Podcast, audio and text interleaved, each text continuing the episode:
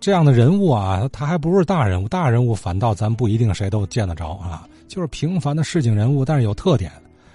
哎，这个往往这时候有你彼此有回忆有交叉了，那好比南市有一对儿，这个这个卖崩豆的老哥俩啊，太特别了，以至于有一个人提出来，好几位都有印象啊。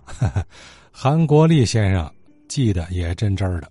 有个听众说有个卖崩豆的，这个卖绷豆的呢很特殊，好像是哥俩穿着一个。上衣身是好像是夏天是白绸子的，卷着那个袖口。他的苏绷豆啊，那个挑子就不一样。他那个挑子哈，前后啊是一个八角形的，而且他那挑子这不是上面有好多的这个灯泡，就像那个手电灯的那灯泡，哎，弄得挺亮的。哪一头都得有十几个那个灯。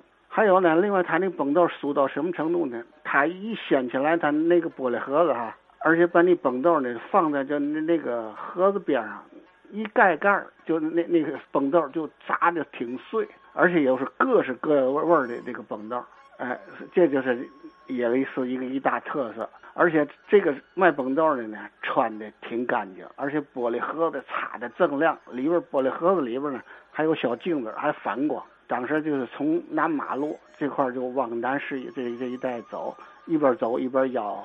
哎，这个大伙都挺耐看的。另外，他也有时候就停下来吆喝吆喝，然后就说说他的崩豆能治这个治那个，哎，怎么酥？确实，他的崩豆是挺酥的。买他崩豆，当时的钱最少得一毛钱，有时他都不乐意卖，一般都得两毛钱以上。哎，他卖的那崩豆也是相当好，可以说吧。好，韩先生记得也挺真切啊，说明。嗯，这是应该是哥俩吧？哎，就说这哥俩啊，单挑卖崩豆的哈，形象特别，嗯，和当年其他小贩不一样。可遗憾的是，也不太记得具体怎么个吆喝法嗯，曹先生倒是记得这么几句啊，咱听听。尤其是老南市的住户啊，您听听，呃，耳熟不耳熟？昨晚我听有一个先生我提说，这男士看卖绷豆的。你问他了，他能能记得这吆喝声吗？他他不记得。那个吆喝声我啊倒记着点但是呢，也六十多年了哈，记得不就不全了，能记那么几句。这卖绷豆的哪卖呢？经常，他经常在东兴大街上，那边是从华安街就靠东兴市场那儿，这边他到这清河街，他在那挑着挑着，一边卖啊一边吆喝。有时候人为多，他还挑那个那个挑在耍，就在那马路上，有这这这这样连扭的耍的。他吆喝就那么吆喝呢，叫他说是豆嘎酥的崩豆啊，越嚼越香的酥崩豆，这是甜崩豆，那是咸崩豆，甜是个甜来个咸是个咸，不甜不咸我不要钱。后来人家就一会儿抓好好吃大崩豆啊，一边抓着，一边穿的特别利索干净，还还还还耍，反正就那么个情况。还有好多我就记不全了。你就这个情况呢，应该七十多岁人啊都能知道。他就在那个东兴大街那儿卖，大伙老爱看他的，但有时候背着他。嘿，记得这么几句啊，这就不容易啊！这都多少年了，对吧？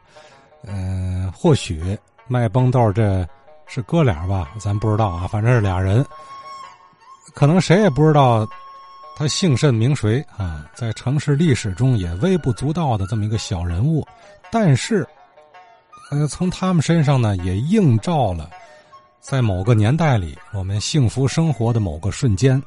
对吧？当年您在围观这位卖崩豆的，听他在那儿洋洋得意的啊，很喜庆的吆喝、夸耀自己崩豆的那一刹那，他是开心的，您也是愉悦的，啊。哎，这样的生活中的瞬间亮色，其实还有很多啊，只是我们需要其他的听友来重新的帮大家唤起。哎，您要是也想到这些小细节、小快乐啊，希望您也来聊一聊。啊，我的电话幺六六零二六七五三三一啊，这个电话，